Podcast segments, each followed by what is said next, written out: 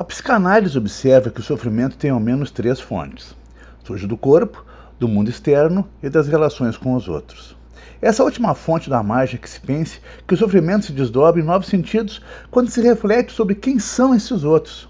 Porque a dor mais forte e permanente talvez não seja de um mal do corpo ou de algum fenômeno que nos atinge, mas das ações e palavras das pessoas que mais amamos.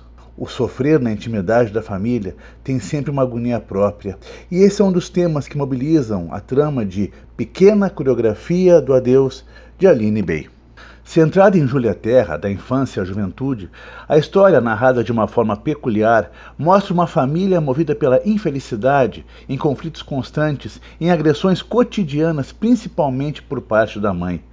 É nela que parece haver uma espécie de ponto irradiador de desafetos, no que encontra, principalmente na filha, sujeito e objeto de constantes rejeições e no que se segue de uma cadeia aparentemente ancestral de mulheres feridas.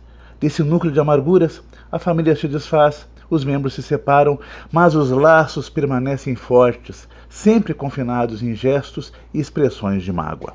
A prosa de Aline Bey tem a marca da sensibilidade lírica no que se manifesta na construção de uma forma narrativa própria, que chama o ritmo e a visualidade do verso e do poema, com linhas desiguais distribuídas pela página, com determinadas palavras grifadas a seu modo.